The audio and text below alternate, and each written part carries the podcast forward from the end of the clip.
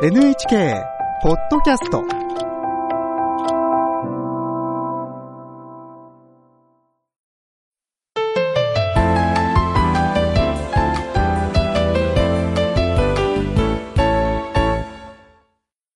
健康ライフ。テーマは骨粗鬆症を防ぐビタミン D です。2023年6月、東京に住む人の98%でビタミン D が不足していることが大規模な調査で明らかになりました。調査を行った東京慈恵会医科大学教授、越智さえさんにお話を伺います。越智さんよろしくお願いいたします。よろしくお願いいたします。今回は98%の人が不足しているビタミン D です。私もあのビタミン C に関しては普段から意識して取るように心がけていたんですが、ビタミン D ってあんまり意識していなかったかもしれません。そもそもビタミン D はどんな栄養素なんでしょうか？そうですね。ビタミン D というのはカルシウムと並んで骨を丈夫にするのに大切な栄養素としてよく知られています。他にも筋肉を作ったり、感染症やアレルギーなどの病気を避けるために役立つなど、健康に不可欠なことも分かっています。ビタミン D が不足すると、特に骨が弱くなって、骨粗鬆症、そして骨折のリスクとなるということが分かっています。今、日本でえー骨粗鬆症の患者さんの数というのが、えー1590万人と推定されています。また、ある研究では、大腿骨という足の付け根の骨を骨折した高齢者の5人に1人は1年以内に亡くなるというデータもありますので、骨粗鬆症は起こってからの対処よりも予防が大切です。こんなに重要な栄養素のビタミン D が98%の人で不足しているということなんですね。越智さんはこの調査の中心となったそうですが、この結果どう感じてらっしゃいますか？はい。あの、我々の調査は2019年の4月から2020年の3月、つまりコロナの前なんですけれども、それまでの期間に東京都内で健康診断を受けた5518人を対象に、血液に含まれるビタミン D の量を調べたものです。初めて結果を見たときには、私でもですね、何かの間違いかと思って、他の方法なども試してみたんですけれども、えー結果は同じだったということですね。まあ、日本人にはビタミン D が足りないというのはある程度これまでも言われてきて予測はしていたんですが、98%が不足というのはかなりショッキングな結果でした。越智さんも驚いたということなんですね。そうですね。そもそもビタミン D の基準値というのはあるんですか？はい。基準値というよりは敷値になるんですけれども、ビタミン D の量というのは血液 1ml 中30ナノグラム以上で十分とされますが、98%の人が30ナノグラム未満のビタミン D 不足であるということが明らかになりました。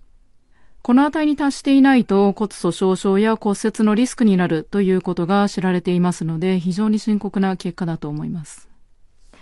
ビタミン D が足りない人の傾向はありますか？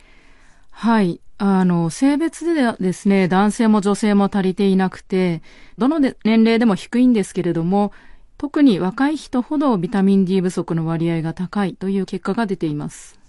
若い人ほど足りてないということなんですね。もともと日本人はビタミン D はあまり取っていないんでしょうか？まあそういうわけでもないと思います。日本でも昔はビタミン D が充足していたと考えられていますが、不足した理由としては、えー今の人たちの生活にあると考えられています。ビタミン D は日光に含まれる紫外線を浴びることで皮膚から作られるというものと、食べ物から摂取されるものという2種類があるんですが、まあ、もともと人が服を着ずにですね、過ごしていたような原始時代以前には、日光を浴びることで十分なビタミン D を得ることができていたと思います。で、その時には食品から摂取する必要もなかったんですが、人が服を着るようになってさらに室内での生活が中心になると、日光を浴びる量が急激に少なくなってしまったということがあると思います。また最近は紫外線を浴びることによるシミやシワ、あるいは皮膚がんのリスクなどが、えー注目を集めているので、余計日光を避ける人が増えたと考えられています。うん、思い当たる節がありますね。あの、夏だけではなく一年中日焼け止めを塗るっていう方もいらっしゃいますし、日傘を差したり対策される方増えてますからね。日焼け止めを塗るとビタミン D は作られないんでしょうか？はい。一般に日焼け止めはビタミン D が作られる量も減らしてしまいます。一方で紫外線にはシミやシワの原因になったりという悪影響もあるので、紫外線対策は必要ですけれども、極端にならないということが大切かもしれません。そしてもう一つ、食べ物から摂取されるビタミン D、こちらも不足しているんですか？はい。あの、ビタミン D を多く含む食品には、え天日干しの椎茸や乾燥キクラゲなどのキノコ類、あるいは鮭、シラスといった魚など、和食でよく用いられている食品が挙げられるんですが、まあ、食事も欧米化したっていうことで、これらの食品を取る機会が減ったことが、まあ、理由として考えられます。確かに、干し椎茸や乾燥キクラゲは、最近あんまり食べてないかもしれません。以上が調査で分かったことということですね。98%の人でビタミン D が不足していると健康への影響が大きそうですね。ビタミン D と健康への影響については次回詳しく伺います。では、おちさん、最後に今日のポイントをお願いします。ビタミン D を意識した食生活を送っていただくこと、そして適度に日光を浴びましょうということです。東京慈恵会医科大学教授、越智さえさんに伺いました。越智さん、ありがとうございました。ありがとうございました。次回は、